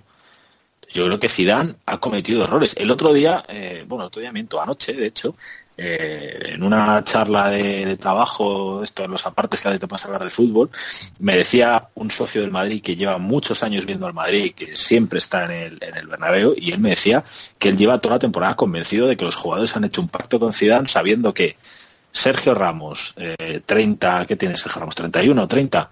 Eh, Modric, 30 y tantos. Cristiano, 30 y tantos. Cross, 28. Estamos hablando de jugadores que van a llegar a su último mundial en plenitud. Le han pedido a Zidane llegar a final de temporada como motos, a costa de sacrificar la primera parte de la temporada. Y no es una teoría tan descabellada. O sea, viene un grupo que viene de ganarlo todo, de tener crédito con todo y que a lo mejor la planificación de la temporada de este año se ha hecho para que ese pico físico que se está viendo ahora llegue ahora. No estoy de acuerdo. El año pasado, Modric llegó como motos en, precisamente en, a partir de, febrero. Eh, Cristiano llegó como moto a, partir de febrero. Ramos empieza a jugar siempre a partir de febrero. O sea, no creo que no haya ningún pacto. Es que el año pasado, por, por lo que fuera, hubo, hubo más suerte para mí había más banquillo y hubo esa suerte, pero para mí los jugadores claves empezaron también la temporada pasada a funcionar a partir de febrero. Estoy, estoy de acuerdo, pero la diferencia del año pasado es que empezó a dar oportunidades a la segunda unidad mucho antes. Y esta temporada a muchos jugadores, como a Marco Llorente, como a Ceballos, como a Mayoral, como a jugadores que, que en teoría Zidane se supone que confía en ellos, al propio Asensio, porque para eso los ha pedido, para eso los tiene y para eso estaba tan contento con su plantilla, no les ha dado minutos más que en Copa y minutos absolutamente residuales en Liga, a pesar de que se veía que los otros no estaban bien y el Madrid se estaba desangrando en la Liga. Pero yo simplemente creo que es que no le gustan esos jugadores. Y aparte es que yo creo que esos jugadores tampoco las veces que salieron eh, aportaron grandes cosas como para tener más confianza en ellos. Y no me digan los, dos goles de Ceballos a la vez, porque es como el que defiende el gol eh, a Benzema por, por la jugada del Calderón. Pero Carmen, sin embargo, los otros suplentes cuando salían daban la cara de otra es manera. Que no, es que no son los dos goles a la vez, es que Ceballos no es un jugador que venga en la cantera. Es que Ceballos es un jugador que lleva dos años y pico jugando en primera división y jugando regularmente en primera división. Es que Ceballos es un jugador que viene de ser nombrado mejor jugador de la Eurocopa Sub-21 este verano y de salirse. Y que Ceballos las primeras apariciones que hace en el Madrid son muy buenas, juega minutos muy buenos. Y luego, el día que tiene una titularidad, efectivamente hace dos goles. Y luego sigue jugando buenos minutos, aunque no haga goles, y de repente el premio es dejar de ir convocado, que yo no sé si es porque entrena mal, si es porque su representante habla más de la cuenta como también alguien ha filtrado, no sé lo que es, pero ha habido una mala gestión con ese jugador. ¿Tú crees de verdad que, si, entrenara muy bien y Zidane fuera que tan bueno se tira piedras contra su propio tejado? Es que igual hay cosas de Ceballo que no, nadie sabe y solo lo ve Zidane. Ya, Carmen, pero eso es, como, no eso es, como, es, como, la teoría, claro que no lo sabemos, pero entonces no podemos hacer un podcast y no podemos hablar de lo que sabemos. No, pero es que con todos, James todos suponemos. Se aplaudía cuando no, porque dice, por sí, porque si James, mm, todo lo que salió de James, porque tiene razón, porque no sé qué, porque no sé cuánto. Y ahora con Ceballos no hay ninguna de esas dudas, simplemente que Zidane le tiene manía y ya está. Carmen, pero que no es solo con Ceballos, que no es solo con Ceballos, que te, te, ¿En serio me parece, de verdad que los partidos que viste de Llorente son para jugar? ¿En serio también me lo dice no, de Llorente? No, no, no, pero, ¿sabes cuál es el problema de Llorente? ¿Sabes cuál es el problema de Llorente? Que a lo mejor si los partidos que juega Llorente pones a Casemiro tampoco te parece que esté para jugar, porque Llorente ha jugado partidos en los que estaba plagado de otros suplentes que no habían jugado ni dos partidos juntos y en partidos en los que eh, estaba el equipo absolutamente roto y con eso. Y te vuelvo a decir, y es que en esos partidos los titulares que lo jugaban no lo estaban haciendo mejor. Que es que parece que la culpa de la mala temporada sea de Llorente y de Ceballos. No, no, para nada. Para pues nada. Yo no pues estoy diciendo eso. Pues a eso voy. diciendo que, tampoco han dado un golpe encima de la mesa para, para eh, quitarle la titularidad a los otros aun estando mal. Ni los otros para seguir Es lo único que digo, porque luego el año pasado Lucas dio un golpe encima de la mesa. Isco dio un golpe encima de la mesa, Asensio dio un golpe encima de la mesa. Y, y, pero estos jugadores lo, que han jugado tampoco lo han dado. Que oye, es que igual Ceballos va a ser buenísimo, no te digo que no. Carmen, pero el año pasado daban un golpe, daban un golpe encima de la mesa porque los titulares también estaban jugando bien y porque tenías que apretar el culo y lo veías. Ahora, si tú eres jugador de la plantilla del Madrid, ves que el titular está hecho unos zorros que te desangras en liga, tú sales, haces unos buenos minutos y la siguiente jornada vuelve a jugar el otro, no es que sea de muy buen profesional, pero llega a ser entendible que, estos chicos se desconecten. Perdona, Morata mm, sabía que, iba a ser suplente de Benzema jugando o no y, Morata, y Morata cumplía y Morata acabó quemadísimo y largándose del Vale, sí, sí, sí, perfecto. Sí, quemadísimo. Pero cuando salía, ¿solucionaba o no? Pues en algunos partidos sí, en otros no. Las cifras en algunos partidos sí, en otros no. Ahí. Sí, sí, hizo, buenos goles, hizo partidos y, y él sabía que, no, iba a ser titular. Sí, y no estaba y no estaba muy contento precisamente. Pero es verdad que el año pasado se sentían importantes porque jugaban partidos importantes. Porque el año pasado Morata jugaba partidos importantes de liga y de copa y no jugaba solo lo que no quiere jugar nadie. Bueno, jugaba lo, lo que le dejaba jugar luego Benzema. O sea, no nos vayamos a engañar. No, pero Morata el año pasado jugó partidos de liga importantes. Del Madrid se estaba jugando la liga en el tramo final, iba a jugar fuera de casa y jugaba Morata, y jugaba Asensio, y jugaba Isco, y se, se veía una confianza. Y el año pasado también hicieron unos cambios de partidos de jugar los siete, que en teoría eran suplentes, y decían cambiaban a siete, que la gente les se ponía mano en la cabeza y esos siete dieron la cara y ganaron partidos. Sí, claro, acordate de esas alineaciones que, nos poníamos la mano en la cabeza como Pero esas alineaciones, esas alineaciones no las hacía eh, sin que antes hubiesen estado jugando junto con los teóricos titulares. La primera parte Zidane iba metiendo una pieza hoy, otra pieza mañana, otra pieza este, y luego sí, de repente el día del Sevilla, que fue el primer día que hizo eso, se volvió loco entre comillas, que recuerdo que todos nos echamos la mano a la cabeza y te sacó de golpe a todos los suplentes.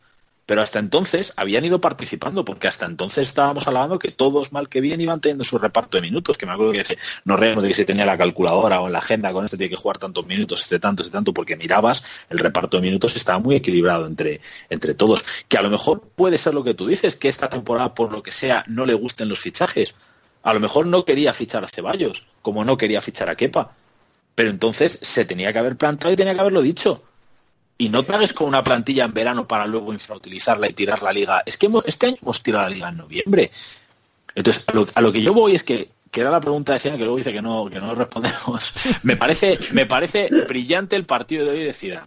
Ahora, ¿compensa todos los errores que ha tenido esta temporada? No, pero tampoco hace falta porque no es posible. O sea, ni lo uno ni lo otro. Entonces, cuando se hace mal, no pasa nada por decir se hace mal. No pasa nada por decir que Zidane tiene una responsabilidad directa en que este año su equipo haya tirado la liga en el mes de noviembre.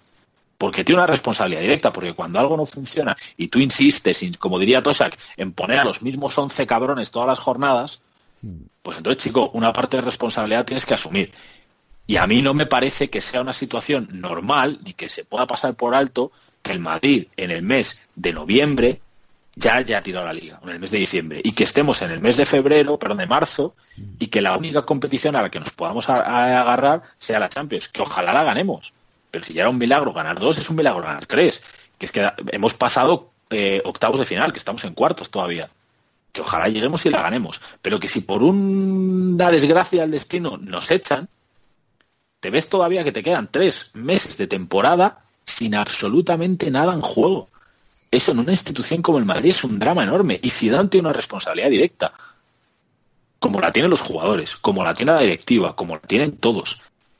Este año, aunque se gane la Champions, hay que sacar muchas conclusiones. Y una de las conclusiones que hay que sacar es lo que decía nada más empezar el programa Joaquín, que estos cabrones juegan cuando quieren. Y jugar cuando quieres es un síntoma de, de profesional peligroso.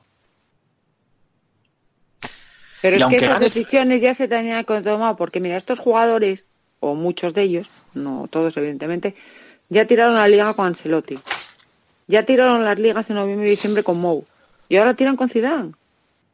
Claro. Es que ningún, ninguno vale. Es, que, es que, es que, ¿y qué pasa? Que yo en lo que estoy contigo es que yo creo que las Champions no deben empañar, pues igual ciertas decisiones que ya se tienen que haber tomado antes. Y una de ellas, por ejemplo, para mí, eh, el grande es no, haber fichado estos jugadores lo que este año lo que se tenía que haber fichado. Y estamos cojos porque Borja Mayoral sabemos lo que es Borja Mayoral y es que estamos con Mbappé, con, con sí, con Benzema eh, que va a jugar sí o no porque no tenemos otro delantero. Entonces yo creo que, que, también, aparte de Zidane, que, que, pueda tener errores, yo creo que también la, la, la directiva pues, pues, pues el, el, brillo de la Champions ya hace tiempo que está que está tapando, digamos, un poco ciertas carencias que tiene el Madrid.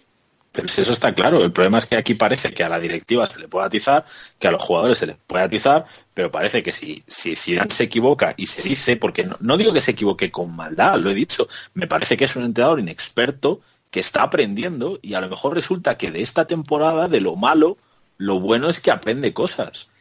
Y, resulta ser un entrenador todavía más completo para el futuro del Madrid. Pues ojalá sea así. Pero no pasa nada por decir que Zidane se equivoca y que tiene una responsabilidad también en el mal año que ha tenido el Madrid. No, para nada, claro que lo tiene, como, como también ganándola. pero es que a mí me hace gracia que, se, que se diga que, que, que, en diciembre, enero, que ya se tenía que echar a Zidane. O sea, viniendo de lo que viene, entonces tenemos que, echar a mucha plantilla. Él tiene su cuota de responsabilidad, pero también lo tienen los triunfos. Que lo tienen, pues si hubiese estado todo entrenador portugués, pues si hubiese ganado lo que ha ganado Zidane, el crédito sería ilimitado. Para según qué gente pero que hay que criticar a Zidane por supuesto por supuesto si que, los errores exactamente claro que sí por supuesto si es que la crítica la crítica constructiva pues por qué no se puede decir cuando juega el equipo mal o cuando lo hace mal se tiene que decir.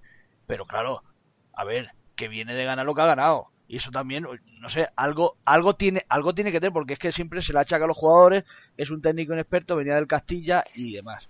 No sé pues, pues como sigue así antes Charlie creo que ha dicho son ocho títulos que lleva ganado pero que, está, pero que está claro, pero que está claro que Zidane hace muchas cosas bien, muchas, y es que eso no lo puede negar nadie. Y es más, ha tenido decisiones de entrenador y planteamientos de entrenador que a pesar de como decía Charlie, que no sea un, entrenador especialmente riguroso en la táctica, yo sí le recuerdo partidos en los que sus planteamientos han sido brillantes y se han ganado gracias a ello. Sin ir más lejos, el primer partido que él dirige en el Camp Nou, a mí me parece que es una lección de Zidane, a Luis Enrique en aquel entonces. Me parece que Zidane plantea un partido tácticamente muy inteligente. Me parece que la final de la Champions contra la Juve, Zidane la ley la plantea muy bien. Si es que Zidane ha tenido grandes aciertos, pero también tiene errores y a veces grandes errores. Y el fútbol, por suerte o por desgracia, cada día es más de los jugadores. Cada día los jugadores tienen más peso en todo y más capacidad para moldear o para malear o para llevar, como queréis decirlo, a un entrenador. Y es verdad que, por eso a veces da la sensación de que damos bandazos de entrenador duro, entrenador blando, entrenador duro, entrenador blando, porque en un vestuario como el Madrid, donde vas a tener siempre a una, dos, tres, cuatro de las mayores figuras del mundo, pues lo normal es que no sean corderitos dóciles que se dejen llevar por cualquiera. Y en eso Zidane lo está haciendo muy bien, en saber gestionar ese tipo de ese tipo de egos sin pretender ponerse muy por encima de muy por encima de ellos. Pero también tiene que ir aprendiendo, a veces sí, a, saber ponerles un, un freno y ponerles un tope.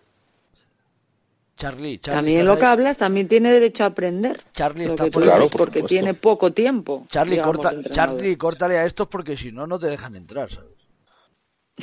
No, no, no, yo, yo, aquí sigo. No, no, no, no, no, solamente lo escuchen, métele mano a esto porque si no, no, no, no entras ni una, ¿sabes? Sí, yo, por ejemplo, en el tema de, ya nada más para concluir eh, el, tema, eh, por, tema Ceballos, por ejemplo. Eh, Ceballos va a tener que tener resiliencia, porque dan tiene, tiene sus cosas. Caso Lucas Vázquez. Lucas Vázquez tiene muchísimo juego cuando llega Zidane. De hecho, aquella final contra el Atlético de Madrid da un partidazo, aquel penal cuando está jugando con el balón. Y él es el que pone el ejemplo a su, al resto de sus compañeros del temple con el que había que tirar los penales. Tras esa temporada, donde todos eh, creíamos que Lucas Vázquez iba a, a no, no como un top, pero sí como un joven muy confiable, tiene quizás su peor temporada en cuanto a minutos, en cuanto a juego.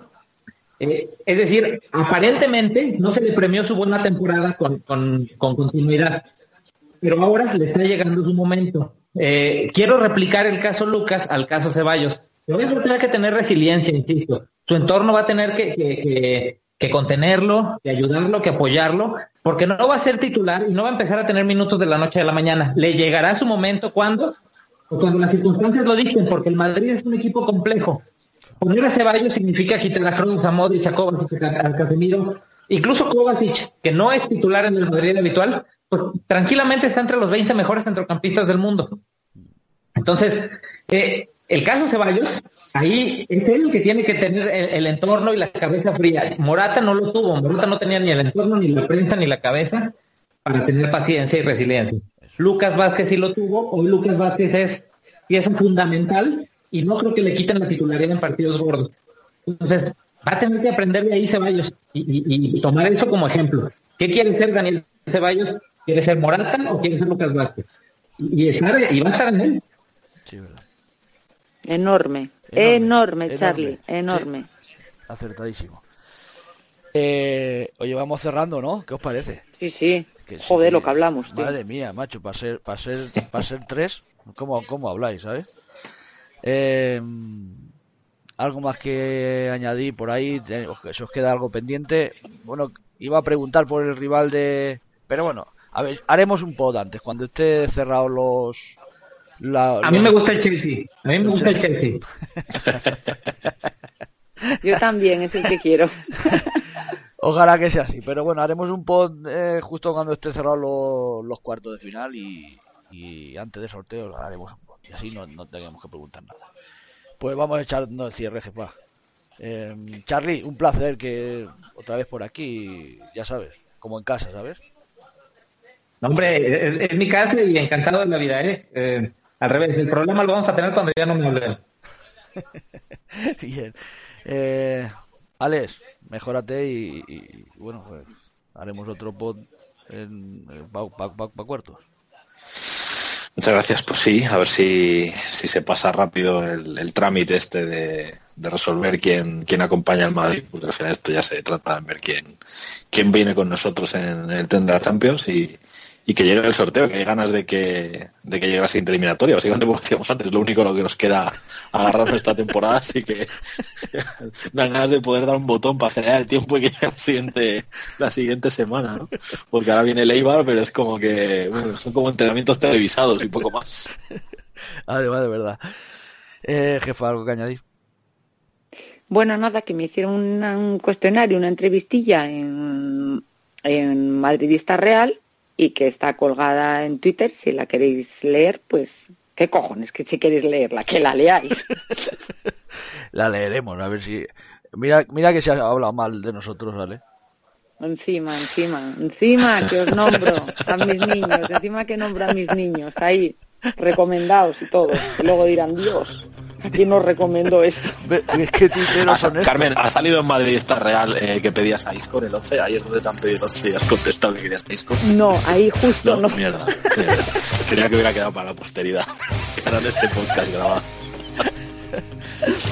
Bueno, gente, pues, pues sin más, eh, cerramos el pod y eliminatoria pasada, nos daban por muertos, seguimos, seguimos metiendo miedo y estamos en cuartos. Así que volveremos para la previa de, de- de ese sorteo, haremos un pod, haremos, buscaremos un hueco, ¿eh, jefa? Así Sí, que más, nosotros somos de Champions. eso es, empleamos nuestro tiempo en la Champions. Sin más, a la Madrid, gente. A la A Madrid. Madrid. Va Madrid.